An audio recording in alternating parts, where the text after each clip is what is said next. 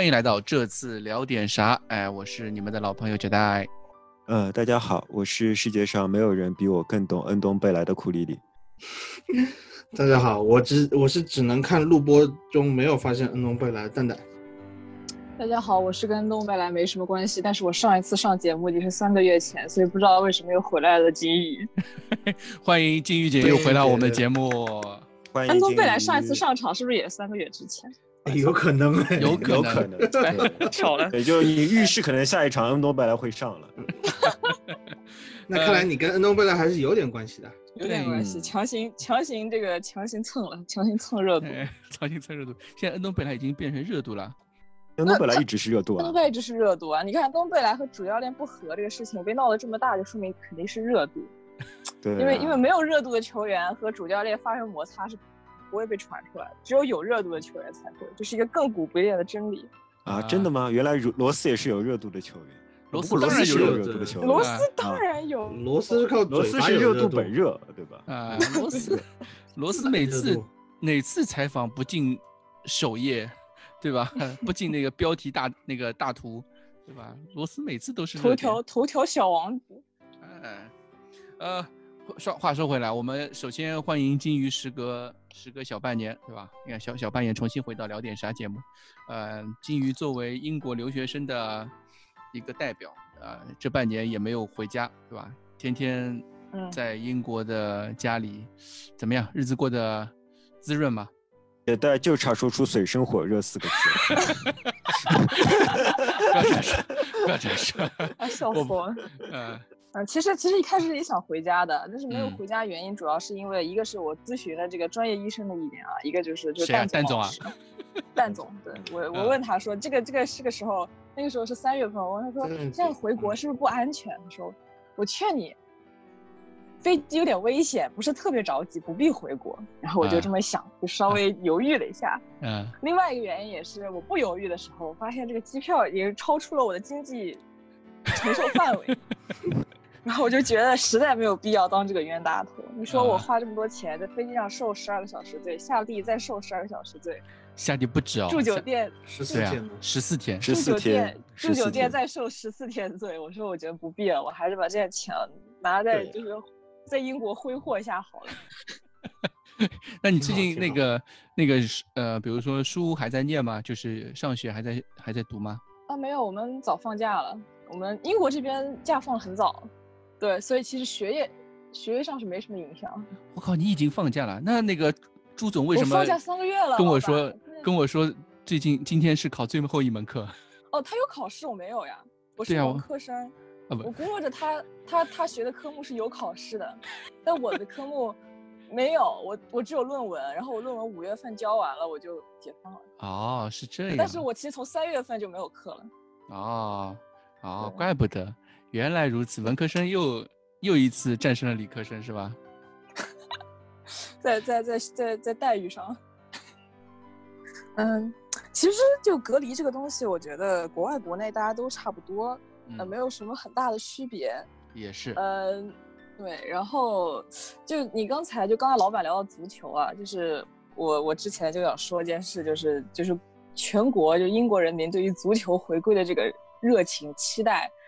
可以说是非同一般了，就因为因为因为我们因为其实现在英国已经进入了第一步解封阶段，然后嗯数字啊，然后就是那个死亡率和感染率都在就是疯狂下降，所以说嗯哦好事哎，对对已经已经成一个 低狗是什么意思？没有听出好事的感觉啊，没有，我是有一点惊讶，因为我因为因为我在我的印象中，在我的印象中，欧美就是。就是英国或者说美国，就是在这方面好像一直是保持着一个比较高的，保持着一个比较高的呃那个数值，然后一直没有比较稳定的掉下来。你知道这是从哪看的新闻？所以你有这样的印象吗？我就不说了。不是，不是我有这个印象，对啊，就是团团和和那边嘛，对吧？那也有可能是我最近太少看新闻的关系，让我有了这样的。美国确实有了一波重新的上涨。美国是吗？南方那边有了波重新的上涨。英国英国现在的官方数据啊，就虽然不排除官方数据有不是百分之百真实的可能性，对掺水可能性。但是整体上来讲，确实是在呃下滑的，就是因为现在已经进入第三步解封阶段了嘛，也就是说从下个月四号开始，所有的酒吧和餐厅都会重新开始营业。哇，只不过那倒是面临一波考验，这个考验很厉害。那那倒是面临一波考验，要求那个大家都尽量，呃，当然了，就店员这种。肯定是要佩戴什么？像那他们酒吧和餐厅也会要求有安全距离吗？两米之类的？又对的，又有有安全距离，只不过会缩短到一米，会缩短到一米。这个也是我之前就是也是我之前看一些新闻看到的那个结果。日本的他们那些 live house，因为你知道 live house 本来是个人挤人的地方，是一个 mosh mosh 的地方，对吧？然后但他们那边也突然像突然像北朝鲜看演唱会一样，地上放一排小凳子。要求大家正襟危坐在下面看节目，笑死我了！我就想，你们英国的酒吧也会这样吗？呃，英国酒吧估计会拉封条吧，而且主要是会要求大家尽量保持一米的距离。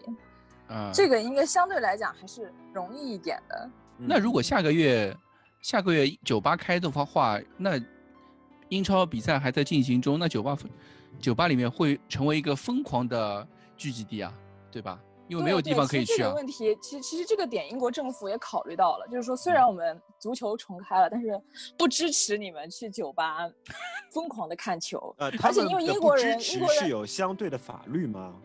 比如说不允许酒吧转播。举个例子，举举个例子，呃，酒吧转播这方面我好像还真没有关注到，但是英国他们会，就比如说举个例子，昨天还是前天，反正就是，呃，海滩，就是反正就是。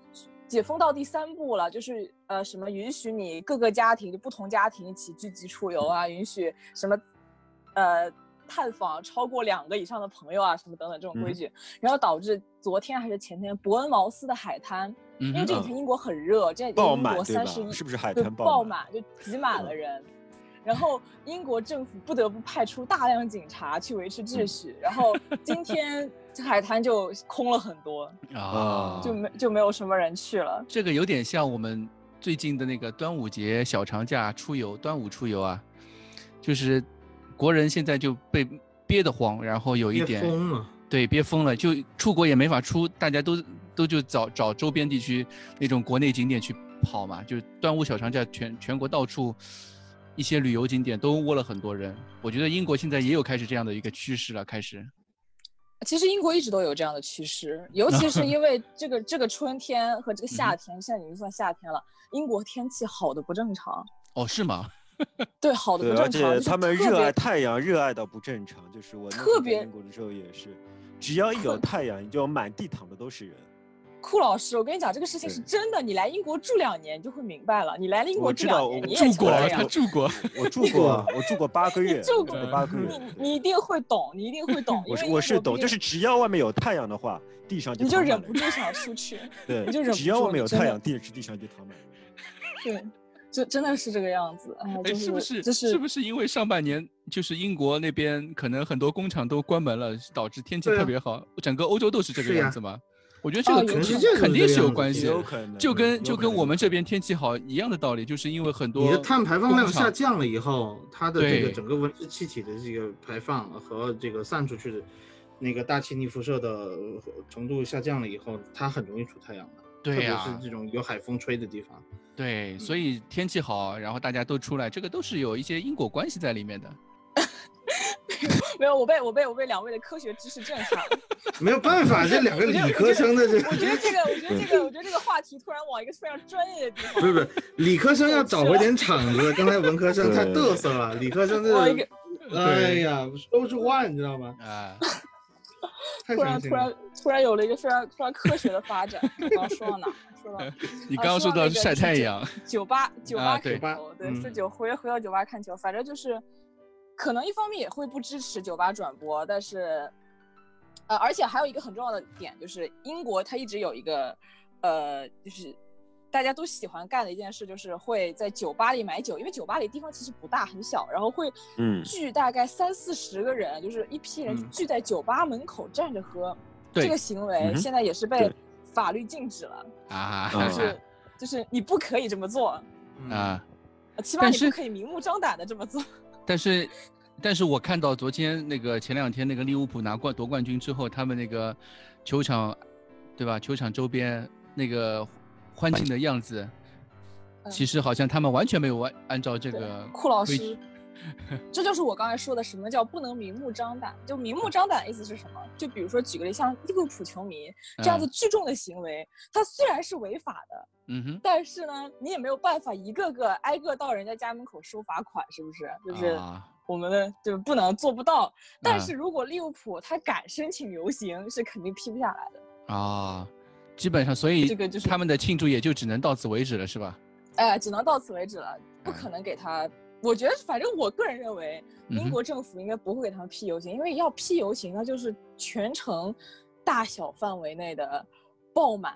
嗯，想想也是，肯肯定很恐怖。而且，而且利物浦球迷疯狂到什么程度？就不是因为切尔西赢了曼城，他们才提前夺冠了吗？昨天斯坦福桥门口也聚集了一堆利利物浦球。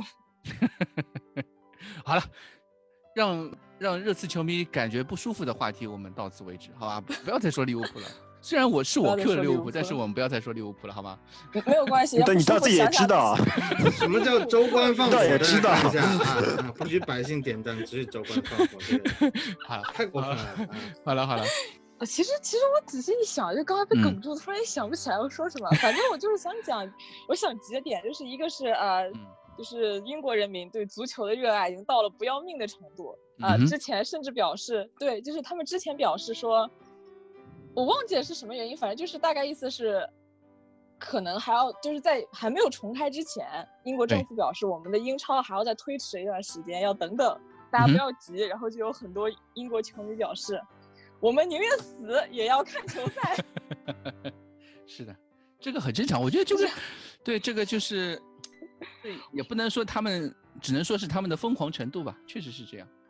对对，就是就是大家已经觉得已经受不了了，必须要必须要看一点，必须要有一点东西可以可以给他们做释放嘛，对吧？对，必须要看一点英超，快乐一下。对，像像我们只能天天在家里看那个什么什么乘风破浪的姐姐，对吧？在 英国的他们就能看看英超，对吧？一样是释放，大家都是释放。你看姐姐就能释放啊！我的天。亏老师，亏老师，你我没有想你这种人。哎，怎么了？啊？关我什么事？我什么？我一句话都没有说过。哦不，不好意思，不是那个。好。原来是谁看姐姐？然后不是？哦，是老板。我说的，我说是老板。哦，老板看姐姐。你觉得我我有时间看姐姐吗？真的。我 Q 了一个热点而已。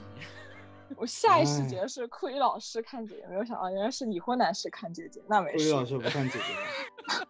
库里老师在执迷于嗯，这沉迷于动森。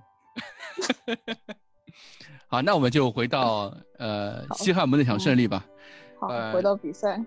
对，又终于回到比赛，穆里尼奥终于赢球了。然后热刺，也不是说穆里尼奥终于赢球了，应该算是热刺终于赢球了。近连续八场比赛，连续七场不胜，第八场终于赢球了，也是穆里尼奥执教球队以来执教生涯中最长的一段不胜经历，终于截止了。然后这场比赛，热刺基本上摁着西汉姆打吧，就是西汉姆其实没有什么太多的，呃，表现机会，嗯，也不能这么说，因为其实你次也没什么机会啊。哎，我觉得机会其实挺多的呀，你至少上半场有两次机会吧，下半场凯恩不知道几次机会了。没有凯恩哪有什么机会啊？对吧？凯恩那种机会，你你连 XG 都不能统计进去的，对吧？对，连射门都不算有。我觉得，我觉得不是，我觉得机会不能算是特别有，就不能算是像是那种轻轻松松可以打个五比零这种程度。嗯嗯。这场上你看到不断的在对方的半场控球，但但是我们可以说是占绝对占了那个百分之六十到七十的上风了。嗯，对。就西汉姆其实这一场没有踢出什么风采来，可以说该有的东西基本就是，对，基本没有没有给大家提供一些非常。激烈的反反扑和抗争，大部分时间，因为其实到开场二十分钟的时候，天空的那个解说就阿莱什尼斯和克莱夫泰勒就在那边说，这场比赛基本是热刺赢了，就热刺已经是压着西汉姆打了，我们就看看热刺什么时候会进球就行了。开场二十分钟就已经这么说了，你想想就这个情况。但如果你们真的看比赛的话，你们会发现，就是说。我们真正取得领先，其实是依靠一粒争议的乌龙球，对吧？对，是的。而如果没有那粒争议的乌龙球，我们不一定能拿下比赛的。我觉得大大家从这场比赛获得的东西，我觉得这一点很热，太乐观。热刺他他很多比赛呈现出一个什么状态？呈现出一个我们明明有优势，但不知道为什么就是没有办法真正的把握住优势。呃，其实并并不是一个我们明明有优势，是我们优势并没有看上去那么明显。我不知道蛋蛋有没有跟我有相似的想法。我同意啊，我觉得就但是就是我们怎么说？你觉得就是我们站的控球率很高，比赛的这个场面控制的比较好，很多这个解说都觉得这场比赛热刺赢定了。我觉得那是那些解说不懂球啊。对啊，那就是 有有这么一种说法，就是我觉得。我们最后拿下这场比赛，但是拿就有种梗在喉咙里的感觉。本来可以，你看上去可以很顺畅拿下这场比赛，但是你会发现，在进攻中有很多就卡壳的地方。对，是的，就对吧？就就因为总觉得好像有些什么东西不对。但是你反过来又想，又是一场零封，又是一场占据绝对主动的这么一场完胜赛，那也其实挺满挺满意，对吧？对，从结果上看是蛮很满意。对。就是，呃，我们会就是拳击比赛中不是有个用词叫技术性击倒嘛？对，技术性击倒。我们现在的比赛已经，我觉得我们这个赛季只有一场技术性击倒对手的比赛，就是四比零赢水晶宫。啊，对对对对，只有那场比赛，我们已经很久没有。你觉得是痛快的？对，觉得是痛快的看这场比赛。但是这样的一个就是与。曼联这场比赛已经是一个完全截然不同的战术布置和球员的这个执行力也是完全不同的。我觉得有没有技术性击倒对于这个现阶段热刺来说不重要，重要是 击倒就行了，你击倒就行，三分最重要就行了。对对对，你现在击倒就行了。现在你看，比如说利物浦，然后今天狼队又赢了，嗯嗯，今天狼队又赢了。我觉得利物浦和狼队这一段，利物浦是整个赛季啊。狼队可能是最近一段时间已经打的比赛就已经，狼队比赛已经很丑了，最近比赛很丑，没有这么犀利。就奥特马特劳雷都是拿来当替补用，就是最后时候拿出来冲一冲是吧？哎，最后半个小时冲一冲啊，或者前面冲一冲这种感觉。所以，所以他们能够击倒对手就行了。这样我们就是，这是热刺可能过去几年都缺乏的一种。就是怎么说取得比赛胜利丑陋的胜利，对我们没有办法，就是但是我们总是去着急说我们要去上来啪啪啪把对方打倒，这也有点可能是热刺的一个一贯以来的风格吧，就是赢要赢得漂亮。对，所以所以现在我觉得无所谓，嗯呃，我不是很同意你们的看法，就是。呃，我觉得丑陋的胜利有两种可能，有两种情况，一种是看上去场面很丑陋，你被别人压着打，但其实呢，你是掌控比赛的，对方并没有办法在你的身上真正创造机会。比如说上次的狼队，对，比如对比对方，呃，当对方大局压上，当对方放松警惕的时候，你可以用一个快速反击进球，这是我们常说的丑陋的胜利。但是上一场比赛不是这样，上一场比赛其实类似于我们跟曼联的进。我们跟曼联的位置对调，嗯，就是我们回我们打曼联那场比赛的时候，曼联我们是放曼联在我们半场轻松控球，但是我们把曼联的最后的机会掐死，然后再通过反击进球，这是我们的战术安排，我们做到了。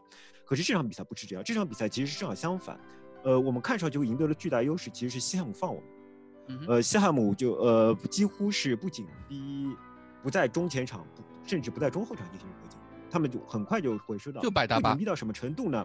呃，不紧逼到什么程度呢？就是说，如果这场比赛不是上的洛塞尔索，不是，而是上的温克斯，我觉得温克斯能打出和洛塞尔索相近的数据，除了那个助攻以外，就是说，因为你可以看到洛塞尔索在大概七前七十分钟时候没有获得任何紧逼，呃，他的他包括不但不紧逼他，也不紧逼出他出球的对象，就是说他所有的这传球都是非常轻松。洛塞尔索整体来说踢的一个是一个省电模式，你可以看到他跑动也没有那么积极，当然这是他跟他自己状态有关，也就是说。呃，这场比赛其实是对手太弱，对手其实有好几个反击机会，但他们的最重要的强点安东尼奥其实是没有体能的。他们他在上一场比赛体能已经被抽空了，这场比赛连冲都冲不起来，任何谁碰到一下他都会摔倒。这在热刺以往的比赛中是不可思议的，竟然安东尼奥会摔倒，而不是他把热刺的球员撞倒，对吧？这就，所以我觉得，哎，这场比赛最后，却依靠一个有争议的进球打开局面，反而是让我觉得有点悲观的部分。我觉得球队要进步的对对方还有非常多。呃，它并不是一个传统意义上的丑陋的胜利，它是一个非常非常幸运的胜利。嗯，对，其实我我刚才就是我想就是我想赞同库里老师刚刚说的一点，就是因为我其实，在今天节目开始录之前，我就先跟老板还有蛋总求证了一下我的观点，我说我们今天这场赢。不是说，因为我们今天就是这场比赛，就是我们久违的胜利啊，也不是说，就我觉得我们还是踢出了一定水平的，但是在踢出的水平之上，是西汉姆踢的实在太菜太差了，太不行，太不行。这个对手是西汉姆其实是比我们少休息一天，而且之前被狼队按在按在地上打，嗯，而且而且西汉姆呃就是呃伤了三四名大将，也算伤了头号得分手，二号得分手，对。然后其实我觉得，就是一个球队在伤了很多重要球员之后，他的精神会下滑。就是他们可能嘴上还说着，就是这这没关系，或者说或者球队心里也会想说我们要赢得一场胜利。但是他们就还是就是我觉得球员其实会有一个呃，就是有一个心理状态，会有一种就是比起求胜会更寄希欲望。就是像库里老师刚才说的，就是他会他会求稳，就是在一一定一些情况下，他会失去一种。挣扎性，就是球员会这么想，就是教练一定是这么安排的。对他，对他会失去那种争反扑的挣扎性，他会就是说，就是他会求平，就是他会想要求一个更稳定的局面。嗯，然后所以其实你们可以看到，就是打西汉姆那场比赛，我们基本所我们基本所有的，就不能说所有，我们大部分的机会和包括凯恩最后那个进球，很大程度上是依靠，也不是依靠，就是是由于西汉姆后场。他甚至不能叫后场了，就是给我们拉开了太大的空当。这个空当大到我们今天开场的时候录的开始，就之前录之前，我跟那个老板说，我说伊布奶奶都能进，伊布奶奶都能进的机会，对吧？对，这个空当实在是太大了，就是。嗯，其实呃，这场比赛打西汉姆这个对手啊，西汉姆这个队友正好是穆里尼奥上任之以来上任之初的第一个对手。呃，那场比赛如果大家还记得的话，是热刺三比二险胜对手，然后好像也是开场先进两个，然后西汉姆最后时刻又反扑，然后有一个进就是补，好像是补时阶段有个进球没算吧，好像是犯规在先，对吧？我这个我有点不太记得了，反正最后其实和这场比赛的进程有一点相似。第一个进球是洛塞尔索传给孙兴民，孙兴民在禁区的区左边区域。拉开空当，一脚射门进射球进。然后这场比赛呢，孙兴民也是打进第一个球，只是区别在于，第一个球他越位在先，没有算。基本上进进球的套路都非常类似，连凯恩的进球都非常的就是凯恩的获得的机会都也很相似。其实我觉得在进攻方面，穆里尼奥带了大半年吧，应该算是大半年之后，其实对这支球队在进攻上面的呃调配。或者说也没有什么太太大的变化，进球的人还是那几个，呃，进攻套路也就那几个，那那还是那些东西。但是可能唯一的区别就在于防守上面，因为第一场比赛的时候，呃，西汉姆的反击、西汉姆的定位球都对热刺带来了巨大的威胁。但这场比赛，其实如果我们去关注一下西汉姆的反击和定位球的时候，发会发现，会惊讶的发现，其实对手没有什么太像样的机会吧，对吧？所以，所以你是觉得是西汉姆踢得太菜，还是热刺踢得太好？从两方面都有都可以说的，就是一一方面是西汉姆确实他们的进攻上面调配上面确实有点挣扎，但是从另一方面，你不能抹杀穆里尼奥对于后防线的一种，呃，组织或者说一种调配或者说调教吧。我是觉得，如果西汉姆这么菜，人家还有一个打立柱的机会。还有几次威胁压迫到禁区腹地，然后我们无谓的犯规，给对手送定位球的机会，或者是角球的机会，各方面。那，嗯，我觉得这个，这就就刚才我们所有人说这么多，综合起来的话，那这场比赛可能有很多看法，大家都比较矛盾。我觉得，是不是大家也没有想好，这到底是穆里尼奥太强，还是千古奇冤莫耶斯？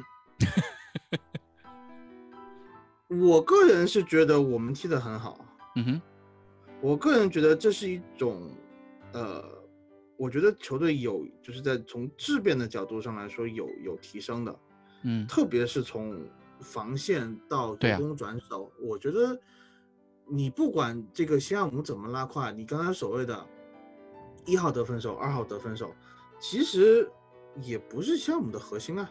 像阿莱这样的球员，他就是个工程锤，他不是说球队围绕着阿莱来打的。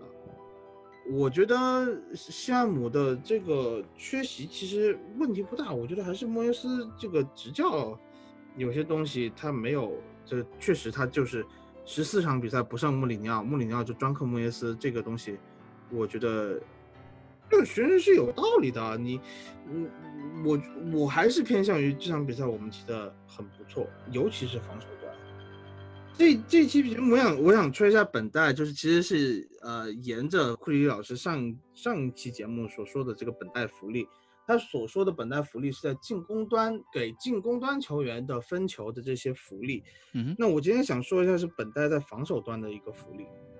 本代的能力可能是一直被很多热刺球迷所质疑的，首当其冲啊，不能说首当其冲啊，第一位就是就是最。重要的热刺球迷天天黑本代，就是我们操总。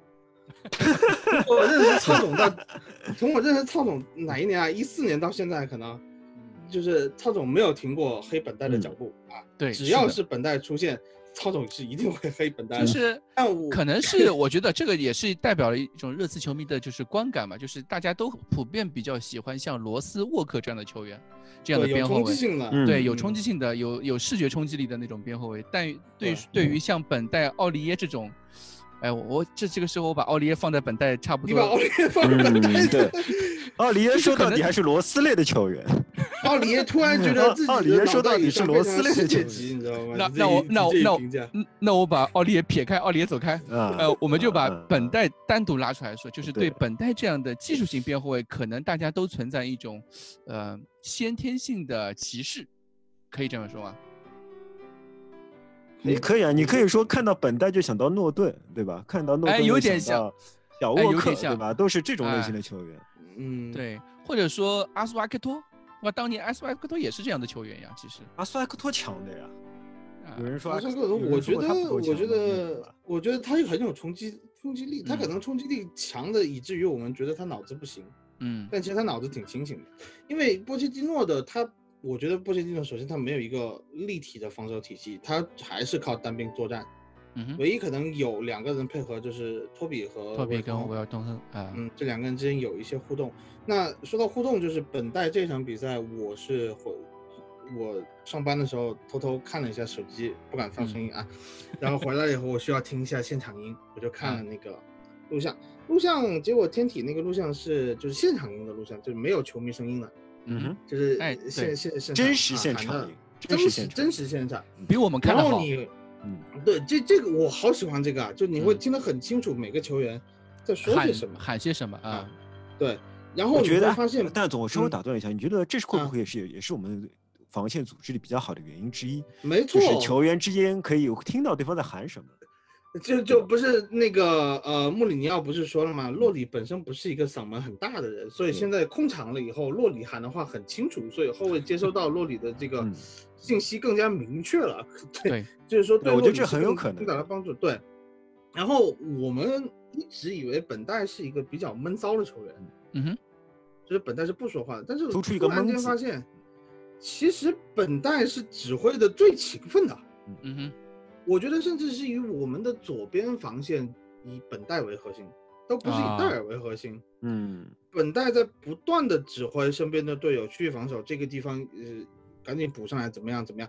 然后嗯听了一些喊，就他的喊话，你会发现，我觉得本代对这个现在的防守体系和这个整个的理念，我觉得他是理解的最透彻的。嗯，OK，本代肯定是一名很聪明的球员。对你，所以你会看到奥里耶开始不断插上的时候，你会看到本代很迅速的靠到中路，然后挥手让戴尔往另外一个方向走，然后戴尔再去把达文森桑切斯往右边赶。然后他还有一点让我觉得，哎呀，很感动，就是他不断的在感谢或者是说表扬孙兴民回来，呃，防守，只要孙兴民回来干扰了一下那个呃安东尼奥。或者阿里有时候阿里回的比较少，对面对面对鲍文这边打，就是那个呃安东尼奥也会往右边拉，因为安东尼奥还是是的在右边。你会看到有很很多次，其实夏姆的反击点集中于在打我们的左侧。嗯嗯，不是因为他们是，我觉得也是习惯，一个是习惯，就是主要就是安东尼奥只有安东尼奥那个反击点嘛，然后安东尼奥对，但但他们两个就是对那个鲍恩跟跟安东尼奥都不习惯去左路拿球，对，所以其实奥里耶这边是一个很明显的漏洞，他们不打，他们就是打左边，而且这场比赛奥里耶踢的特别轻松，他你看直到九十五分钟他还能助攻到底线传中，但是你会发现。但你会发现，一旦是我们的右路拉响警报，奥里耶会经常失位。嗯，奥里耶失位啊，或者怎么样，你或者就是被对对手马上就甚至出现多打少的情况去打一个桑切斯，需要西索科回来给他擦屁股，擦屁股这种感觉。对，但是你看左路就是被对手集火打反击的几次机会，基本上都被扼杀在地下。嗯，本代的位置是保持的非常非常好的。本代位置非常好，哪怕他压上去了以后，他能够和中后卫也好，后腰也好，形成一个始终有联系的合力。对，始终有联系。他他这样子的沟通，我觉得是现在我们左路防线原来你看诺顿防守的左路走廊，现在罗斯走了以后，本代能够相当于是一个人，我觉得就是他一个人了，因为威尔通基本上是属于一个。半退休就是 emergency backup 的这种 这种紧急需要的替补的这种这种定位，塞萨尼翁打不了的情况下，那就只有本代一个人去顶起我们整个左路防线。那我觉得，呃，这一点是一定要夸赞一下本代的。说到这个地方，我想说，就是正好想提到一句，就是这场两场比赛，穆里尼奥连续用了两场戴尔加桑切斯的组合嘛，然后打在左中卫这个位置的人是戴尔，呃，然后我们的第一。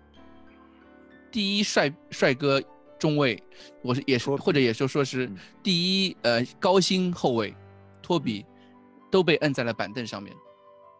你们你觉得你觉得怎看怎么看这个我们现在这个样一个新组合呢？库里老师你怎么想？呃，我觉得托比的状态下滑是有目共睹的，尤其在这个赛季，他犯了很各种各样的错误。呃，同样的错误，如果是戴尔犯的话。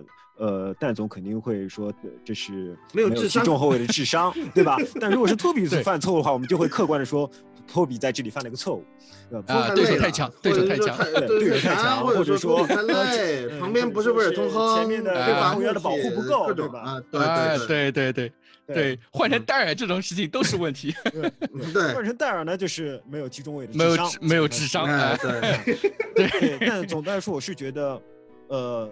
戴尔是处于一种，我不敢说两个人的绝对实力谁高谁低啊，现在不敢说，呃，但是托比的状态下滑是有目共睹，而戴尔这两场确实也是有肉眼可见的进步，在这种情况下，我觉得让戴尔多打比赛，以从而评测他是否有实力为我们下一个赛季在中后卫位置上，对，获得一个张新合同，我觉得是非常重要的测试，对吧？这是我是觉得是，同时呢，还有很多球迷我看提到。说，因为没有托比，所以我们没有后场出球能力。但你看，我们正好有本代把托比的后场出球能力这个点给补上了。而且呢，呃，从这这场比赛看，桑切斯的后场的长传能力是有提升的，或者说他愿意尝试一些后场长传，好像也能找到人。而对，呃，而戴尔呢，他其实也是有点后场传低平球和过顶球的能力。所以说，哎，说不定可以有些东西。但我认为他们还没有碰到真正的考验，所以说我不敢直接说一定怎么样。但是我觉得，我们与其去讨论托比为什么没有上场，不如去还是认真的把注意力放在戴尔和桑切斯身上。尤其在我们引援的几率很小的情况下，我觉得他们确实应该是得到锻炼。所以说，我觉得啊，在这个选择上，我倾向于多看正面信息。哎，我同意，我我是这么觉得，因为我们其实这个赛季批评托比也也没少批评了不少，也批评了不少。对。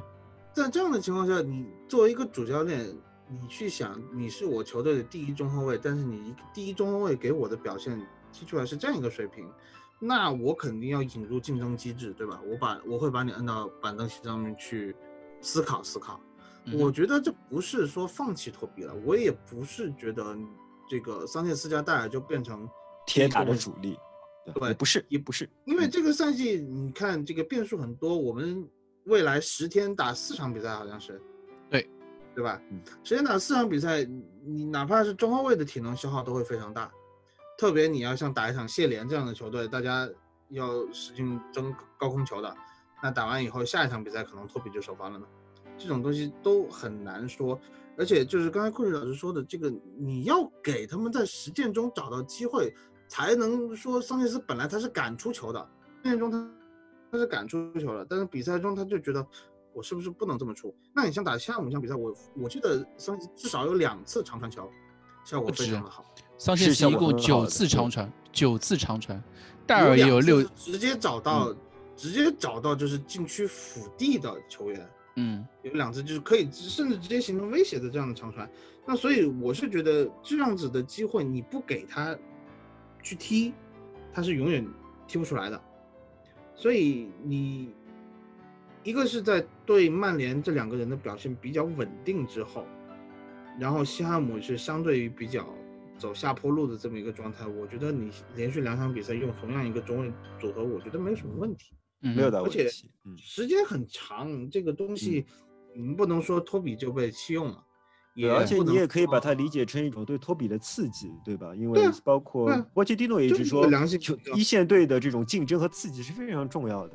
对，说不定你这样给托比刺激一下，托比又焕发第二春也讲不。我们本身是一个，我们本身就是一个非常缺乏竞争的这个球队，因为我们的引援不足，板凳厚度很薄。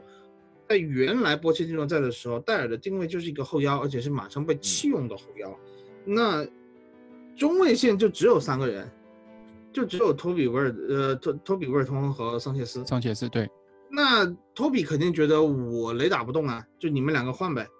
那现在把戴尔拉回来了以后，相当于现在，嗯呃坦甘加受伤的情况下，威尔通还能打，那就是四个人。四个人。那我四个人进行轮换，那托比应该是要有危机感的。嗯哼。嗯，这样我觉得，我觉得是好事，我觉得是好事。而且那个，我看那个 Alastair Gold，呃，赛后他的对这对中卫组合的评价就是，穆里尼奥在两场比赛中，呃，选用戴尔而不是用托比的一个比较重要的原因就是看中了戴尔的防空属性，因为不管是打西汉姆也好，打曼联也好，其实防空都是最重要的，因为曼联那边我们在蹲坑防守的情况下。呃，对手的进攻可能主要还是靠依赖于定位球，比如说对手的马奎尔和林德罗夫，或者说他们的那个麦克托米、托米奈这种这样马蒂奇这样这种这种高高个球员。然后热刺这边其实高个球员比较少，嗯，能用的在在防空这个方面上面，戴尔优势要显著的比托比要强，尤其是托比今年也犯过不少那个空中球的来路判断的一些问题嘛。是的，对，所以，呃，打西汉姆就更不用说了，对吧？那个安东尼奥以及他们的定位球，都是选择，嗯，戴尔的一个比较重要的原因。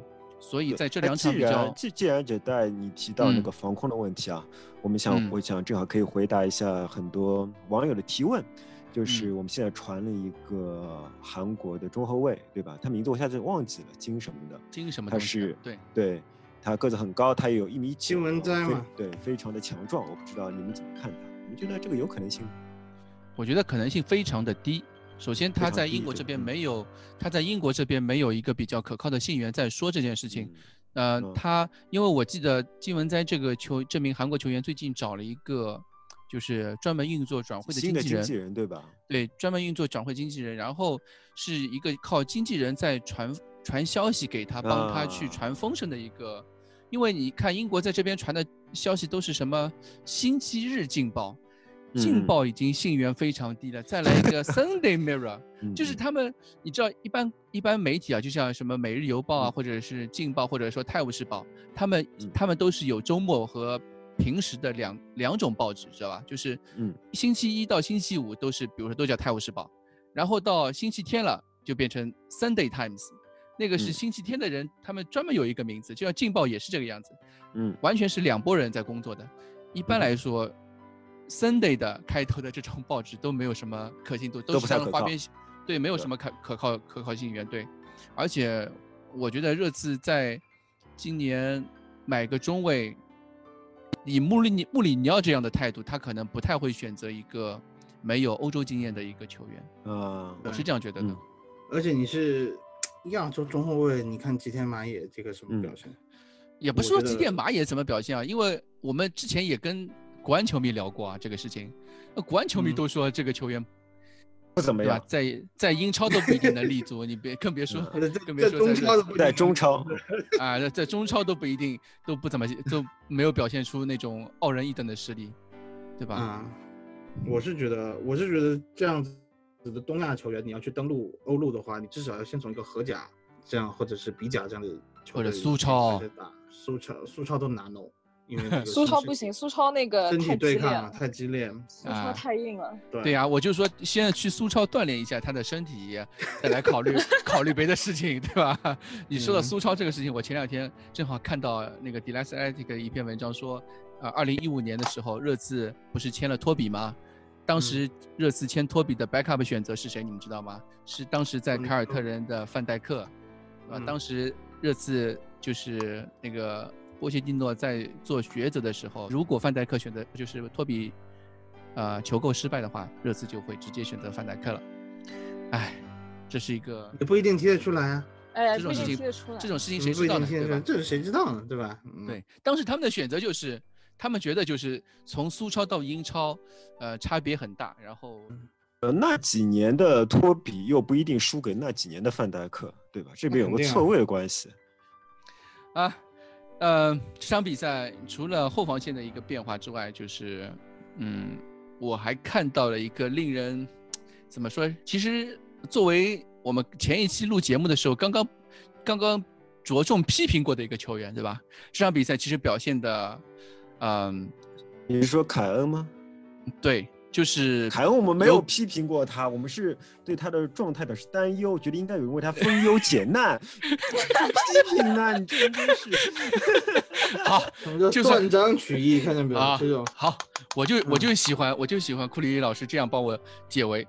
啊，这场比赛凯恩的 其实上半场表现一般，我我是这样觉得，但是下半场我当我看到凯恩开始了，又开始了他标志性的浪射的之后。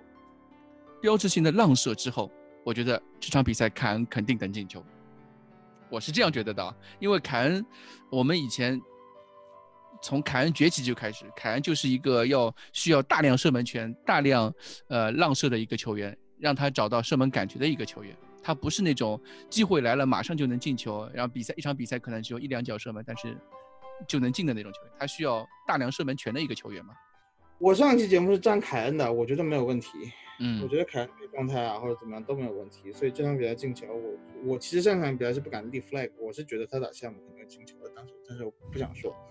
呃，我唯一担心的是他最后在进球之前有两次在左路，就是我们的左路拿球以后，嗯，一定要去生扛对方两个人的盯防，就有点跟自己怄气的这种表现。嗯，对。但是呢，从另外一个方面来说，他就是想进球，他的这个求胜欲望，他这个球进球的欲望，那是很好的，所以他有了最后。其实我有点担心他单刀跑这么快拉胯，对，拉伤对吧？我我拉伤哇！我当时就觉得他跑这么快，就对方中后卫甩开一一个到两个身位，对，说八十三分钟上场比赛刚踢了九十分钟。这个挺危险的，而且对，而且他最后一进球之后，直接就趴下，趴在地上躺躺着了。其实是很累的。哇，我就怕，我就怕他起来的时候，那个右手 抱他的大腿，对吧？啊，你摸一摸大腿，觉得好像不给劲，哎，哇，其实是挺挺让人担心的。但是你是会觉得，就像你刚才说的嘛，他会去大量的寻找给自己的射门机会。而且是有些机会是他能够起脚了的，他至少脚上是有感觉了的。嗯，他在这样的一个比赛中，他的战术角色也有所转换，他能够很快的进入角色，那我觉得 OK 没有问题。嗯哼，对，而且这场比赛孙兴民给他了很多机会，孙兴民其实这场比赛一点都不浪。我觉得孙兴民跟凯恩的连线已经 提升了一个一个阶段。甚至于从这场比赛来说，当然也有可能是西汉姆实在太烂了。其实，其实我想说一个事啊，就是我不知道这个，就这话听起来可能像废话，但是我觉得就是大部分人觉得凯恩擅长的进球类型是像是高空抢点或者呃禁区内的那种，别说什么抢射或者说是之类的，反正就是这种呃相对来讲相对来讲不太需要不太需要速度。那可能对身体要求比较高一点的进球。但其实说老实话，凯恩本身我觉得他是挺喜欢这场比赛那种奔袭然后射门直来直去的那种。就对直来直去，他其实自己还是蛮喜欢这种射门的。基本只要有机会给到他，他都会尝试着去这么挑战一下。嗯，我觉得凯恩不太适合。那个近距离的肉搏那种肉搏战，相对相对于这种比赛，对，但是但是他他其实他就是不管他喜不喜欢或者擅不擅长，但是他是他的身体素质摆在那儿，就导致很多时候他不管是被迫也好还是需要也好，就站了出来，然后去抢那个点。呃，对，我觉得金鱼说的很对啊，你等我一下，我把 iPad 放在一边。有呃，金鱼说的这些话让我想起。胡经理以前说的一件事情，就是胡经理说，大家一直以为凯恩是一名肉搏型前锋，但现在凯恩已经不是肉搏型前锋，他是一名像篮球里面一样的面框型前锋，他就一定要面对篮筐。对凯恩来说，他就是一定要面对球门，他已经不是一名背框型的球员了，他是一名面框型的球员。所以说，我觉得这点他说的是很，就是说可能一定要面对球门。他面对球门时的威力是最大的。如果你指望他在禁区内肉搏，在大禁区线上肉搏，那么难以发挥他的实力。那么说回这场比赛，我觉得凯恩其实你看他上半场，他对比赛的参与度已经远远大于上一场比赛。所以说，呃呃，是的。所以说，如果你们说，呃，凯恩这场有明显的进步，我是完全同意的。但是有没有进步到这场比赛一定能进球呢？我我当时也没有想那么多。但是我觉得。我们确实能看到，在短短两场比赛里边，凯恩如果有那么好多的进步的话，那么在未来的几场比赛里边，凯恩是非常值得期待的。我觉得他可能真的就会像蛋总说的一样，不断进球。嗯，对。之后，而且机会就是，凯恩本身就是一个打伦敦德比特别容易进球的球员嘛。你看这场比赛，他甚至差一点梅开二度嘛，对吧？他有一个抢点机会，没有十个面框机会。就是说，凯恩现在，我觉得。呃，胡静你说的很对，凯恩就是已经已经变成一名面框前锋，而且两个球都是孙兴民传的。我跟你说，孙兴民跟凯恩的现在孙兴民把那个球可是拉梅拉抢赛，我们还是应该吹吹拉梅拉。拉梅拉上场以后对比赛中提供的能量是显而易见。哎，吹拉梅拉，是拉梅拉提供的能量真的是。我也觉得，其实其实我其实我觉得，其实我觉得，呃，因为我我是这样想，我看凯恩一般不是看他进球的时候怎么样，一般看他不进球的时候怎么样。嗯哼，就是你看他不进球的是什么状态，然后你反向一推论，你大概就能就能就能感觉出来了。其实凯恩很多毛病或者很多问题，我觉得都不是说凯恩个人，是前锋共有的问题。就是把大部分的前锋放到那个情况下，他都很难做出一个好的反应。比如说像是中场支撑啊，或者或者空当不够啊等等。就是，但是我觉得凯恩他不进球的时候，他没有可以。就是我们其实这是我们之前讲的，就是他不是那种呃肉搏型前锋，就是他没有一个可以可以让他奔跑或者突破的空当，他就很难找那个感觉。就是凯恩还是需要空间的，凯恩已经不是一个可以制造空间的球员了，是要别人制造空间让他利用的球员。那这就是为什么阿里跟凯恩一直比较来电呢？对啊，所以阿里为什么就是有时候我们觉得他的状态再不好，教练也会选择。首发是阿里，然后拉梅拉的问题其实也就是我们上一轮说的，他太需要有充沛的能量去进行奔跑和骚扰，充电充电两小时。拉梅拉主要是对攻击球门的能力相对来讲弱一点，我觉得就是说，传统上你认为阿里可能就算是整场比赛消失八十九分钟，他可能会把握住。机会，你阿里其实你是从前锋的角度去理解他，他突然偷你一下，他会突然有个天外飞仙的。而拉梅拉这种东西你就比较难以期待。拉梅拉真正发挥的地方可能是离禁区非常远一点的地方。呃，当然他有时候可以从离那边很远，他又开始 冲刺跑动抢到一个点，那也是他的本事。嗯，我其实一直觉得拉梅拉有培养成后腰的潜质。呃，其实 或者边后卫，在五六年前我们边后卫还不行。在五六年前我们讨论到拉梅拉的时候，我就觉得拉梅拉和伊斯科是一个可以比较的模板。他们都是在技术上被寄予厚望，但真实的能力上没有达到强队核心的水准的球员。所以说，他们如何在一个强队里边找到自己技术所能办到的部分？啊，不要想着过多的自我表现或者怎么样去做一些润滑方面的工作，可能更适合他们。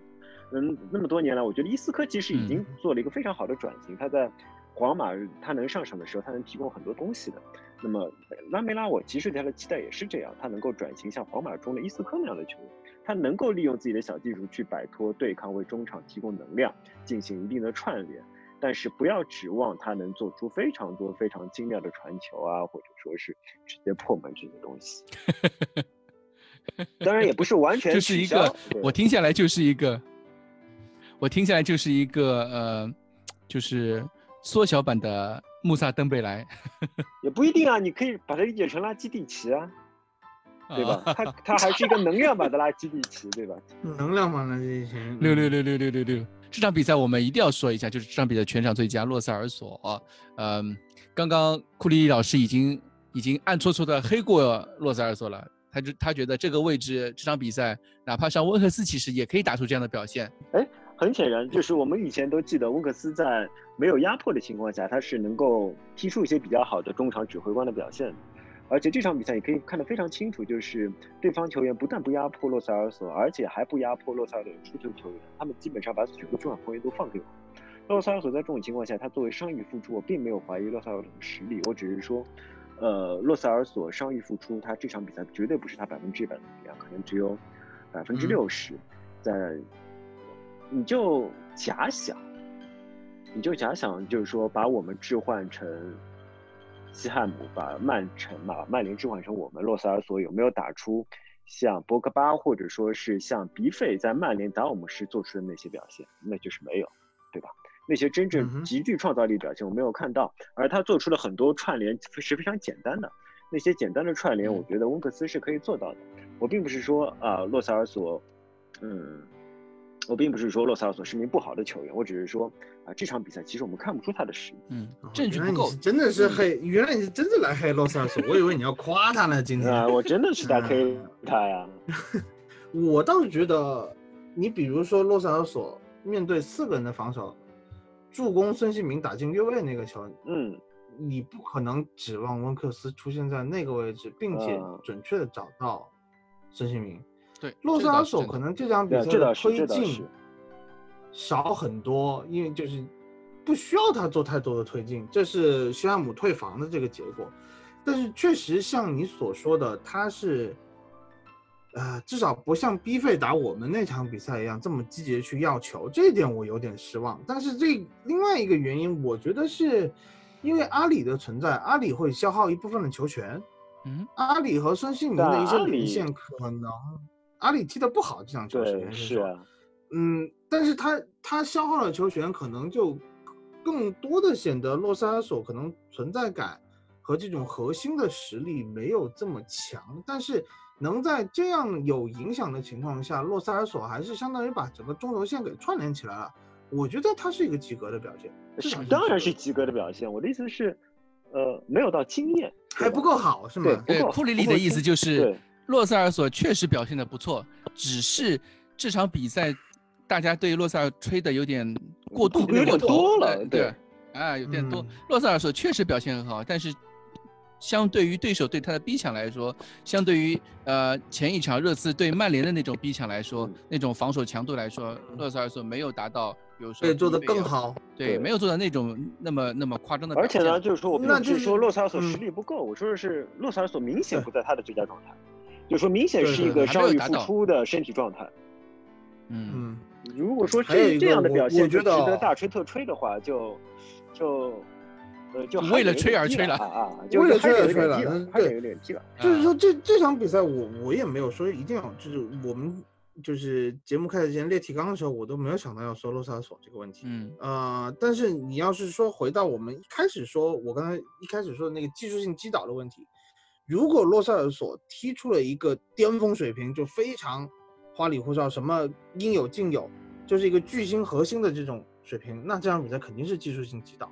嗯哼，正因为不是，我觉得他这个东西怎么说，一个还是体系磨合的问题，一个是疫情回来的问题，各方面的问题，我觉得导致了你球员达不到最高的水平，嗯，也就决定了整个比赛没有踢出热刺在穆里尼奥可能没有踢出穆里尼奥最想要的结果，但是我觉得穆里尼奥最后赛后接受采访，有很多对球队今天表现的各个环节的肯定。那我觉得他肯定是看到了他自己设计的这个战术，是得到了球员的实现，这或者至少是说是想实现的东西能实现，看出一点影子。嗯，那在这样的情况下，卢卡索就踢出这样。呃，就反正我是完全理解，嗯，要吹嘛，但但因为一百二十天是一百二十天没赢球嘛，对，不一百二十天没赢球，总全场最佳吹一下，就吹，对，让大家爽一下，可以吹，我觉得是可以吹一下的。从理性来说，理性来说，嗯，对你说到这，我突然想到一件事，就是我们之前讨论过。呃，西索科的问题就是穆里尼奥说西索科不是个六号位，你认为他仍然是个六号位？对，你认为西索科是有站站好这个位置的能力的？哎，我突然想到，穆当穆里尼奥这么说的时候，他会不会是是认为西索科向前的传球能力不够，所以说不能站六号位，而不是他站不好位置？有没有这个可能性？我觉得穆里尼奥对六号位的要求，按你觉得没有向前传球的能力，他很虚，对，就。你你觉得马克兰莱当年有很多向前传球能力吗？他只需要把球摘清楚就可以了。但是可能按你这么说，西索科确实连把这个球球摘清楚的能力是比较弱的，都都都比较弱。嗯，是的，对，都比较弱。所以所以从这个角度上来说，你按出球的要求来说，西索科可能还是欠一些东西。但是我觉得防守端已经达到了。嗯啊，防守端绝对对，因为我是看比赛，我是觉得我们开场。就有两三次、三四次直接往前给球的失误，其中就有西索科给球的失误，所以说我当时突然想到，可能是个原因，所以说我就提一下。你你会看到西索科在中路拿球以后，他一定要把人摆脱的比较干净了以后，他才能够把球舒服的出出去。他出球的速度是比较慢的情况下，嗯，对对对，他他摆腿的那个速度啊，那种感觉，对他需要，他传球都是传。短距离他都要摆大腿，是的，所以在这样的情况下，他的出球确实你要是就是我们上场比赛也说嘛，后场出球是很成问题的，后场出球很成问题的一个是中后卫出球没有这么强，还有一个就是这个后腰的联系不够，对，这个是我们的老问题了。好，那么说到后腰，我们是不是就应该说做到？所以说，我们是不是需要 这个问题？竟然我对我们，我今天说洛塞尔索，主要其实并不是为了吹吹他。哎呀，这洛塞尔索表现其实对吧？大家有目共睹，主要还是为了引子，对，引出一个球员，引出这这场我们热刺现在唯一的热点球员，就是恩东贝莱，对吧？我们需要全世界最懂，没有没有人比他更懂。没有人比我更懂。川普的巨石，川普。库里老师，你怎么觉得恩东贝莱这个两场比赛，对吧？首发啊，连替补替补上场的机会都没有，哎，甚至连热身都没有。我其实看了一下，没有热身，他没有热身，他连镜头都没有。我觉得这个是那个导播有问题，竟然不给恩东贝莱镜头有，镜头有一个镜头肯定有。上半场就有一个谁发边线球的时候，恩东贝莱在那地方还是表情还是挺轻松的呢。啊，好的，对，因为我不知道杰代记不记得，就是在复那个比赛开恢复之前，我问杰代我们要不要录一个前瞻，然后被杰代粗暴的拒绝了。杰代说信息都没有，录什么前瞻？我当时为什么想录个前瞻呢？我就是想黑恩东贝莱的，我特别想在前瞻的时候说，我觉得恩东贝莱可能短期内还是不能获得机会。还是上不了场，嗯，但是杰代没有给没有给我这个机会，对吧？让我放出这个预言，没有当先知的机会啊。所以说第一场比赛之后，我还是一定要把话题拉回恩东贝莱。我要问杰代说，你觉得恩东贝莱能上吗？杰代说，恩东贝莱不能上的话，他这个他在热刺就没有未来了，对吧？就笑而不语。我觉得肯定不能上的。至于有没有未来是另外一回事情，对吧？他肯定不能上。为什么呢？是因为呃，我们之前。曾经在两段视频里边有机会看到恩东贝莱，一段视频呢是一个队内的小训练，大概是四对四在五对五，好像是你可以用手传球，但是呢你必须要用头，也不知道是哪里打进。呃，在那边阿里好像进了一个特别漂亮的头球，也不知道是上帝之手，我忘记了。反正有个特，那阿里那个球是谁传的呢？是恩东贝莱。恩东贝莱。No look pass，对对吧？他把球从胯下往后一扔，完美的扔到阿里的头上。恩东贝莱看上去是个非常好的表现，但你可以从中看到，恩东贝莱是个训练不努力的球员。为什么？因为这是场五人制的比赛，大家都在乱跑的，大家都在场一个很小的场内反复的折返跑，只有恩东贝莱是那场比赛那那次进攻是没有参与到防守的，大家都参与他的防守，只有他没有参与防守。他在边线等待，然后机会来了，他随手往后一撩，那个球就就打进了，对吧？后来呢，我们又可以看到一场对的对方，那是十一十一打十一的。呃，也是恩东贝莱先把他投出，好像那场比赛最后是一比一吧，好像是恩东贝莱进了一个，孙兴民进了一个，不知道对，对，好，也是恩东贝莱先把投出。你去看恩东贝莱非常明显，他也是不跑的，他也没有跑，他也是非常懒散。但是呢，球还偏偏总能往他这里滚，他可能是有天分，他可能真的能够阅读比赛，知道五秒之内球会滚到哪里，他就在那里决定，可能这是他的天分，对吧？但事实上就是他没有跑，所以说呢，我觉得，呃，可能两边的说法都是对的，就是恩东贝莱觉得他已经非常努力了，但是他天生是个非常懒散的人，而呃穆里尼奥呢又是个天生对有天赋的球员特别 PUA，特别打压他的，打压球员的人，对对？关于这一点呢，我们有很多故事，曾经 C 罗还说。啊，在一场国王杯的比赛当中，他差点被，呃，穆里尼奥骂哭，仅仅是因为他有个边线球没有回来防守。C 罗哭着说：“我百分之一百二十的努力了，他竟然还要这样对待我。”这是莫德里奇的自传里边写的。据说两人在中场差点大打出手。当然，C 罗是个非常职业的球员，他不可能说再也不为穆里尼奥效力了。但你可以看到，其实 C 罗跟穆里尼奥的互动是非常少的。穆里尼奥在人生中不止得罪了 C 罗一个超级球员，对吧？他还得罪过哈扎尔啊，还得罪过谁啊谁啊？所以说，我觉得，哎，这两个人可能真的不太来电。博格巴怎么看？对，还有博格巴，对吧？我就是当时我记得是库里老师先说的，恩东本来夏天就出手算了。我是觉得有五千万的机会不要放弃。对对对，就是我觉得现在这个样子，我也觉得出手算了。你也赞成出手算算了？我现在真的觉得出手算了，你知道吗？因为，嗯。穆里尼奥的这个体系，我觉得现在是雏形，至少已经让我们看出来。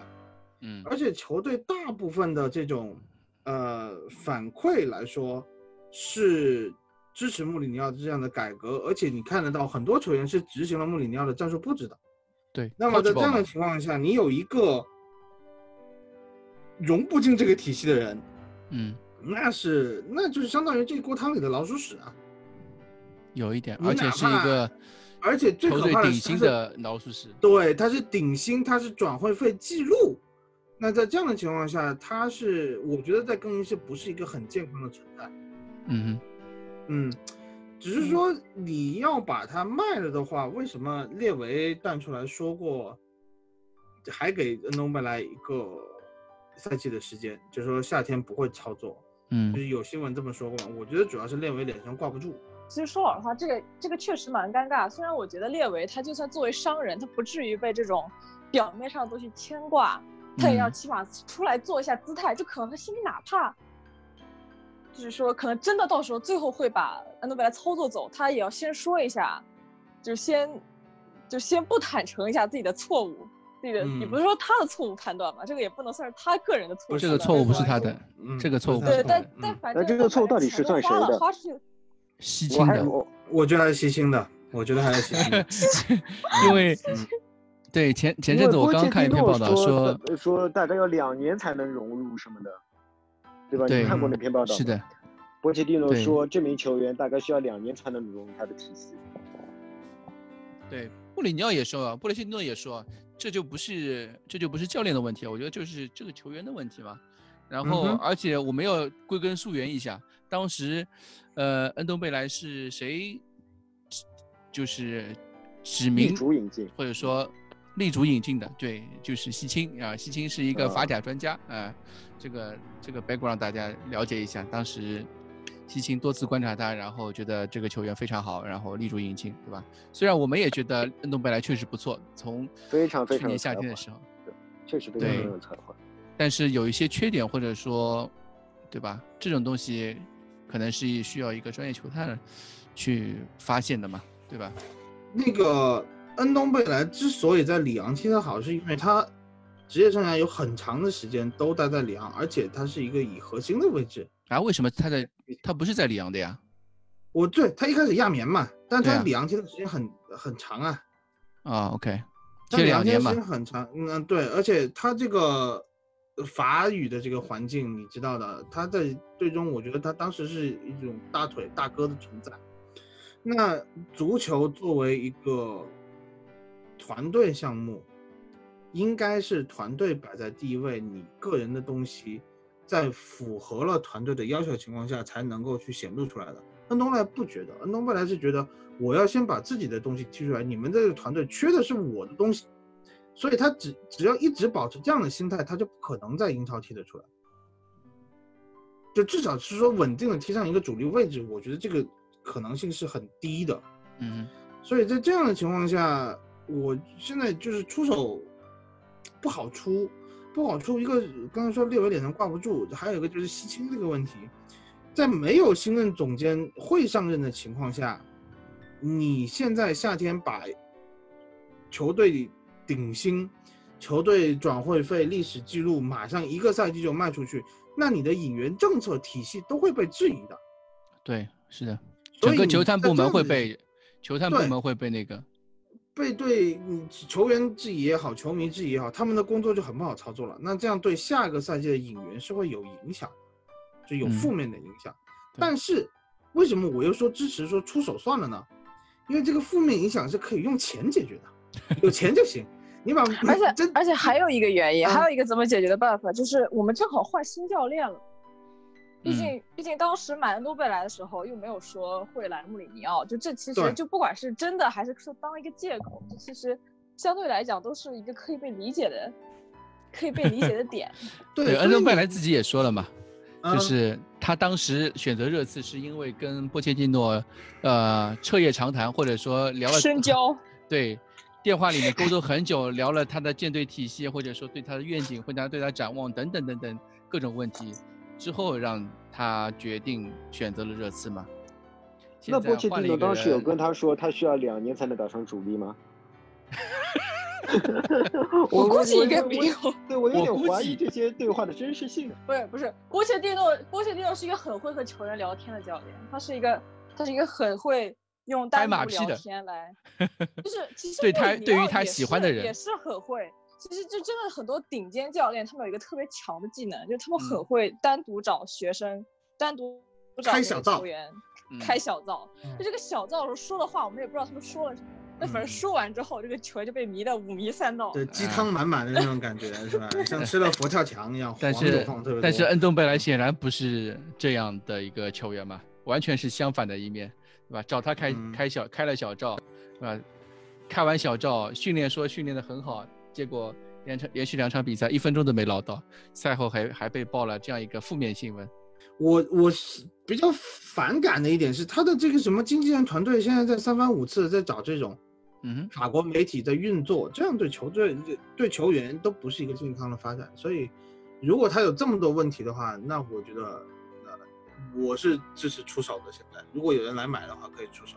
我觉得列维说不能出手，最重要的原因是，如果他说可以出手的话，价钱也谈不上去了。也是，对啊，对，这也是。他他肯定是说不能出手，然后才可能谈得下去。因为我不是说五千万能卖的话就卖掉嘛。现在问题就是没有人肯出五千万嘛。对，我觉得现在问题肯定就是没有人肯出五千万嘛。没有人肯出五千万的列维就觉得算了，对吧？嗯，对啊。列维甚至心理价位可能是完全回本。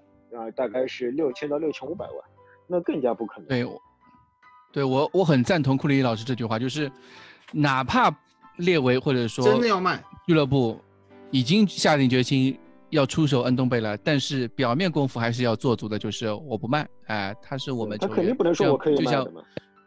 对，就像穆里尼奥穆里尼奥赛后新闻发布会上面说的那样嘛，就是他总会千方百计的把这句这个问题绕过去。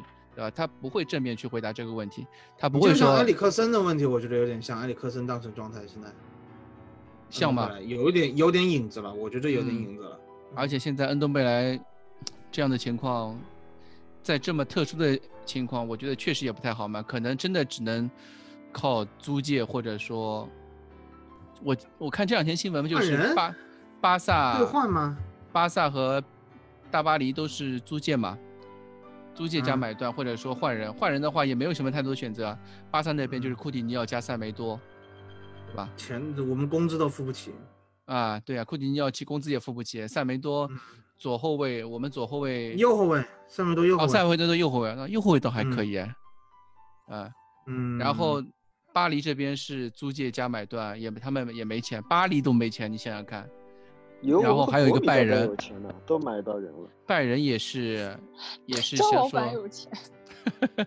拜仁说拿托利索换，我我觉得不行，托利索大修过的。来应我觉得这些其实也都不是俱乐部本身的意见，也是经纪人团队都是经纪人对，都是经纪人的。对，这些肯定都不是俱乐部本身的意见。什么一换二，在哦一换二什么的，这种事情在英超从来没有发生过，对吧？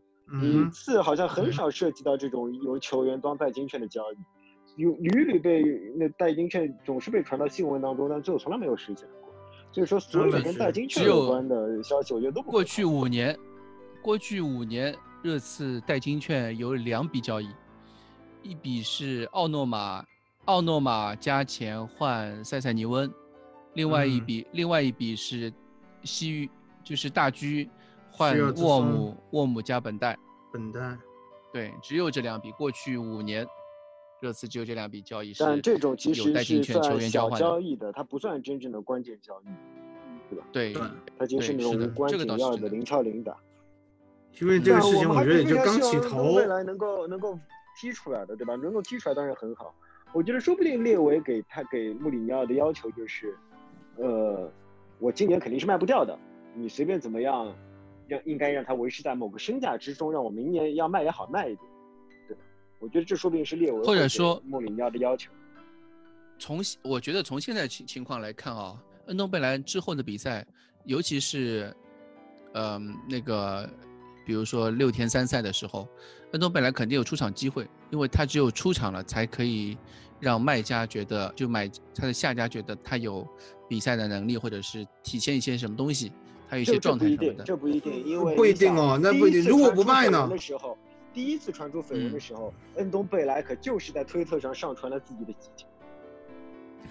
对吧？还加了一段什么话？第一次他传出绯闻的时候，他就在网上上传了自己的集锦，还加了一段什么类似于“美丽足球”之类的话，对吧？当时还有很多人辟谣说，这说明恩东贝莱决心想在热刺好好踢球之类的话。嗯嗯哼。所以说，恩东贝莱，你光看集锦，你会发现是就是一名超级球员，对吧？我觉得他他要说话，看他的集锦和看热刺之前的比赛就可以了。还有没有受过伤？呃，不对，也没有受过大伤，对吧？所以说。也不会认为恩东贝莱有什么表现会受到生命影响。恩东贝莱并不是一个需要看护的球员。嗯，对。好了，那恩东贝莱的就聊完了，我们最后留点 Q&A 吧。我看一下，阿密青问托比的顺位这个问题我们聊过，戴尔、桑切斯和托比的问题我们就讨论过了。呃，右后卫的买人有什么人选？我觉得没有。这阿隆斯吗？没多，阿隆斯不可能的，已经。阿隆斯我没有钱买阿隆斯的，嗯，就是哪怕哪怕诺维奇降级吗？没有钱，没有钱呀！阿隆斯至少四千万，阿隆斯至少四千万的价格，这个这个我们没有钱，除非你把恩东贝莱卖了。然后有一点唯一可能的想法就是惠比尔可以打右后卫啊。惠比尔对吗？惠比尔原来可以打右，可以还有右可以客串打右后卫。有，如果我们能买来惠比尔，已经是一个非常好的事了。我觉得。呃，为啥不换满人？冷面不要放辣椒？为什么不要放换？为什么不换满人？我靠，这话就是穆里尼奥认为剩下的人不配上场，就那么简单吗？我觉得，我觉得微博里面我倒不是这样觉得。他们的回复比较正确，就是。就就是以前换三个人的时候，也不是不一定要换满，这个东西我很同意的。嗯，然后就是一个是不配上场，还有一个就是我们自己板凳深度确实，你你上这个人干嘛？你就像比如说提供能量，也没有办法提供控球，也没有办法提供冲击力。那么要他为什么？现在最重要的是这支球队有一个体系稳固的建立起来。嗯哼，那你一下子像曼联这样换五个人上去的，那。不不可能的，我我们你换五个人上去，这个球队很有可能，你比如说八十三分钟凯恩进球了以后，我现在把凯恩换下去，我保护凯恩，那你现在前面突然少了一个箭头，这支球队可能会马上不知道怎么踢球。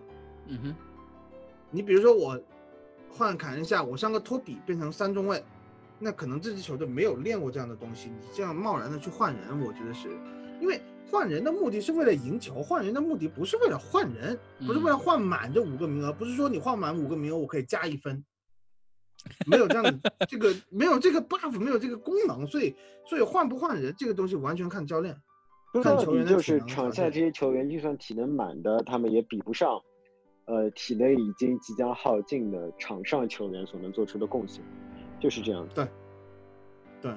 我倒觉得，我我跟各位看法不太一样。我倒觉得热刺就是穆里尼奥没有换满五个人的原因是，他规则只允许换三次人，嗯，三次然后可以换五个人。如果规则规则修改成穆里尼奥一场比赛可以换五次人。那穆里尼奥肯定会在五十四分钟的时候再用掉九十对对九十一分钟用一个，九十三分钟用一个，然后把时间消掉。那那可以，那是对，这是这是穆里尼奥不能换满五个人的最主要的原因，就是他 他的换人可能怪规则喽。对呀，他的他他的三次换人基本上都是有他的目的性的嘛，或者说对，那其实话说的跟我们没有区别嘛，没有区别。嗯，因为因为 其实这种东西是跟别的队换。跟别的队比的，你可能看到西汉姆换满了五个人，看到曼联换满了五个人，那么他们也是同样的规则下面。于是我们问的问题是，为什么在这个规则下面穆里尼奥没有换满？所以说，你如果你要把话题换到改规则上面的话，这又不是一个平等的比较。所以说，我觉得意义不大。嗯，对，意义不大。OK。呃，关于恩东贝莱的问题，我们都回答过了，我们就不再不再去说了。呃，然后有一个球迷问的是角球，孙兴民罚的，或者是洛塞尔索，呃罚的定位球，我司是不是已经放弃治疗了？那怎么办呢？你就我觉得我们从零六年到现在，我的印象中，我们的定位球都是放弃治疗的。对啊，没了，就靠中间出还不错的角球。对啊，就是拉梅我们这几十几年。就是靠灵光一现的范德法特和埃里克森。嗯哼，一到埃里克森开不过前点了以后，我觉得早就放弃治疗了。所以这个定位球我是没有什么太大的指望的。一个是抢高点嘛，定位球主要是看高点。我觉得，嗯，这两场比赛让孙兴民对让孙兴民罚我有点看不懂之外，其实其他都还好。哎，接待接待。我你们刚才接到像发了一条消息，是什么亚特兰大右后卫什么卡斯塔涅是什么情况？关于因为正好他这样有人问，就是一个比利时一个比利时右后卫，这个比利时右后卫他在呃五月份的时候就说过，当时有传留言说他要去英超，然后他就说他对英超非常向往，等等等等等之类的话，然后这个月又传了一次说。一个非常信源非常低的一个消息，媒体说热刺对他有消息，然后他也又主动出来说，呃，就是他说他是阿森纳球迷嘛，然后对去热刺有什么看法，然后他就说了一堆有的没的，呃，然后他就说他有意思，热刺不知道，对吧？对，对对是这样子的，嗯嗯对，这个球员也是 FM 幺人，哦是吗？二十四岁了还 FM 幺人啊？没有，以前就是他十九岁的时候在 FM 里面，我玩过一版，是哪一年了？反正就比利时主力右后卫，左后卫也可以踢。嗯，呃，一直很妖。他是高的还是那种？大去了。是莫尼耶那种的，还是还是技术型的？不高，不算高，技术型。技术型的，那也是本代类型的了。嗯嗯。我可能有点像特里皮尔嘞，哎，说的好听点是本代类型的，说的难听点就是诺顿类型的，对吧？我们现在已经把技术型球员都这样归类了。呃，关于恩东贝莱的问题，我觉得好多都在问恩东贝莱。杰德森的问题，我们上一期节目呢，如果听过的话，我们聊过杰德森的问题。我觉得这一期我们不用再拿出来再说。偶尔还有一些闪光的地方，但啊，你也暂时不要对他。把他当个人，对吧？不要把他当做一个战不用，就他现在连热刺都没有买断，我觉得没有必要去聊这个话题，对吧？而且他买断他要四千多万呢，我觉得目前看出来没有看出来他有四千万的实力，两千万实力我都四百万我都没，四百万我都没看出来，对吧？嗯，这两场排兵布阵有没有问题？我觉得一点问题都没有，我也觉得没有，对吧？穆里尼奥对于。对手的针对性都已这样这两场比赛都做到了极致，而且你还可以对这个前场进行轮换，比较大限度的保护了拉梅拉和贝尔温，我包括让卢卡斯回来也是啊慢慢找一下状态。除了凯恩真的是没有办法换以外，我觉得已经穆里尼奥做到是可以说最好了。嗯，而且你可以想象，就是两场比赛我们的打法是不一样的，就是一场是偏收的，一场是偏压出去的，但阵型是基本上是完全一样的。也就是说，这套阵型在未来的理想状态下，它可以表现的非常有弹性，它进可攻，退可守。对，对它可以在两种情况下都可以完成任务，我觉得这是不错的一个情况。对，嗯，有人问，It's not 四十九问拉梅拉应该可以留下来吧？我们之前或者说多次节目中都聊到聊过拉梅拉的问题，就是他的伤病，只要拉梅拉保持健康，他在热刺肯定有未来。好，我这句话好害怕，你一说这句话，拉马上就这样，基本上都是这样，基本上都这样。对吧？他的实力我们都认可吧。最后几分钟，我觉得拉梅拉明显已经不想触球了，我不知道他的身体发出了什么问题。嗯，请大家期待这期节目以后，那个杰超上微博突然发一条拉梅拉伤缺，breaking，对吧？然后发一个流泪的表情。哎，嗯，是。拉梅拉就是我们一直说的是，他只要还是这个伤伤停停、伤伤停停的状态，嗯，今年可能是他套现的最后的机会。嗯，对。所以从这个角度来说。就非竞技角度来说啊，就就就是操作角度，你你还是希望，呃，如果他保持现在过往这几年这么一个状态的话，那还是套现的好。但是你要说战术意义来说，当然我希望他留下来。嗯，如果他能持续给出，呃，上一场比赛上场之后的表现的话，对吧？那他肯定能留下来。嗯嗯，乐正嘉陵少爷。说问荆州刺史之后的节目里还会有吗？呃，等到夏休的时候，应该短期内不会有，因为每次其其实如果有比赛情况下，我们每期节目其实内容可以聊的东西还是比较多的。对，等到赛季休休假的时候，我们还会继续迎回荆州刺史的节目。对，其实荆州刺史倒不一定是我们聊的多，我们完全是可以为荆州刺史让让路的。可是。呃，金总本身是一个非常忙的人，他已经为热刺 贡献了非常非常多，呃，对吧？我们他有时候也需要休息，而且他自己的爱好也非常丰富，所以说，对，嗯，是的，嗯，然后还有问，没有欧冠的情况下，目前已经是大概率问欧联杯资格的看法，有踢就踢啊，有的踢就踢啊，穆里尼奥肯定是热爱奖杯的。而且我觉得，如果穆里尼奥能够为球员带来奖杯的话，因为这个这现在这批球员其实，尤其很多人为热刺付出了非常多，而且以一个较低的工资，如果热刺能够以一个奖杯来回馈他们的职业生涯的话，也是一件非常好的事情。所以我觉得，嗯，有奖杯还是好。而且考当然没有那么。而且列列维，对，而且列维之前也说过嘛，他他的职业履历上面有一点，对热刺的职业履历上面有一点很重要的一笔，就是连续。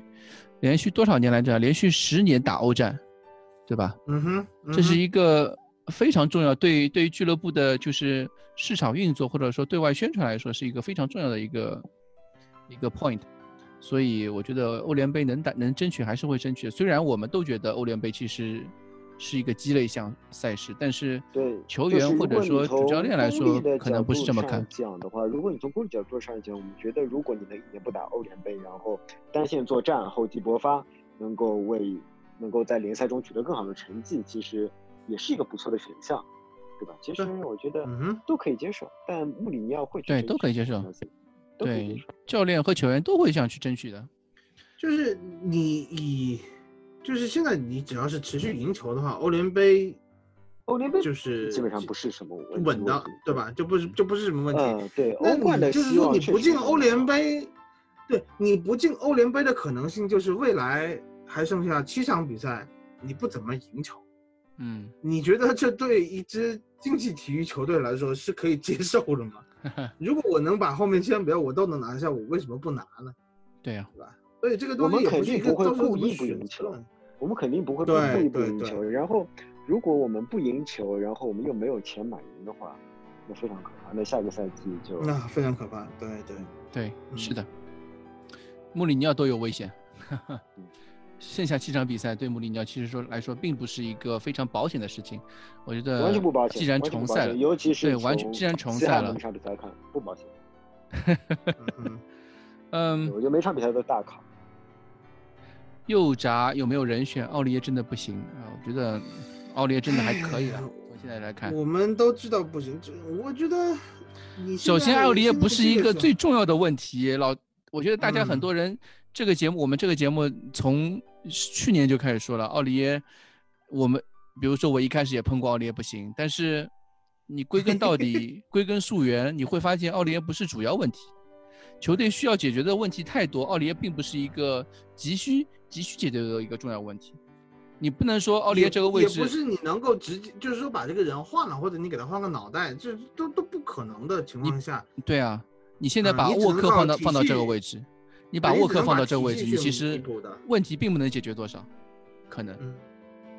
嗯。唉，夏天会不会买？沃克还是强一点，还是强一点。今年的沃克不行。嗯。夏天会不会买中锋这个问题，我觉得没有什么，对吧？没有办法答，我没有办法答。都都都想买，但是不然对吧？不然节操想众筹买中锋，对吧？啊，要不我们众筹一下，对吧？呃，起金一万块，看有没有多少人愿意出这个钱，对吧？那我们怎么说呢？啊，然后最后买了个杨旭之类的是吧？哎，怎么看待赛赛赛尼翁？我觉得本代踢的太好，我觉得没有赛赛机尼翁的机会啊。不是，塞尼翁就穆里雕已经实锤了，没有踢左后卫的能力，没有踢英超左后卫能力，所以他不可能上。而且他也不是，他也。他之前说进攻球员也没有把塞塞尼翁也没有塞塞尼翁算算里头，所以塞塞尼翁只塞，所以塞塞尼翁只是一个替补左后卫的 Plan C 有可能是对吧？Plan C，嗯，Plan C，所以又一次证明了热刺去年夏天的转会，对吧？花了三千万加一个奥诺马买得来一个球员，蔡中灿，这太年轻了，太年轻，嗯，菜鸡中的走地鸡，嗯，好了。我觉得后面没什么好说的了。阿里是不是可以替补了？还是上期的想法，根据那个对手来说算的。但是我觉得阿里确实很拉梅拉，你不能让拉梅拉打那么多比赛。拉梅拉打那么多比赛不行了。阿里要找状态嘛，也也这么久回来，也是，而且还是在这个种族歧视这个问题上风口浪尖上，自己的风口浪尖上。我觉得对他心理影响会比较大，因为而且最近有那个失去了一对一的能力。他原来是一个有一对一能力的支点的球员，我觉得现在他完全不能一个状态问题。你觉得还是状态问题？我觉得还是状态问题。对，我也觉得一一场了，不要一场了。没事，阿阿里我有个瓜，阿里最近有有有一个很大的问题，阿里这家和他那个女友 Ruby 妹闹翻了啊，又闹翻了。啊，又闹翻了，就是呃，他们的家人，包括他的那个哥哥，就他经纪人，就养父母家，就指责这个 Ruby 妹现在完全是靠着阿里在吸金，哦，就是在吸阿里的血，他然后过去至少两到三个星期的时间内，一直他们整个家庭都在和路边妹解决一些问题，就可能。对对对，他们这个这个瓜还挺大的，就就各方面，就可能我觉得你在场外有这样的一些因素是比较影响阿里的心态的，嗯，所以你可以看到阿里应该是这场比赛最低分嘛，球队最低分，所以所以呃，有很多场外的因素，我觉得阿里还是赶紧把这些东西都解决清楚了，可能我们会看到一个比较。关键是还是太年轻。我其实就觉得他当时跟陆冰妹第一次分手的时候状态特别好，你知道吗？就那段时间状态确实挺好的，就阿里弟弟回，就就不是阿里弟弟的那段时间。嗯嗯，也不年轻了，说实话也不年轻。他自己都说自己自己都说自己是老将，对吧？嗯嗯，好的，最后一个问题，嗯，最后一个问题，嗯。聊点啥？可以来一波和球迷一起聊刚刚结束的比赛环节。嗯，对不起，做不到。不是你这段时间真的做不到啊！你比赛结束这么晚，大家不用睡觉吗？对，这个是最主要的原因，就是每次比赛完，不管是比赛结束早，或者说比赛结束晚，其实赛后最想做的一件事情还是睡觉。好了，以上就是我们今天的节目，感谢大家收听，拜拜。谢谢大家，谢谢大家，拜拜。再见。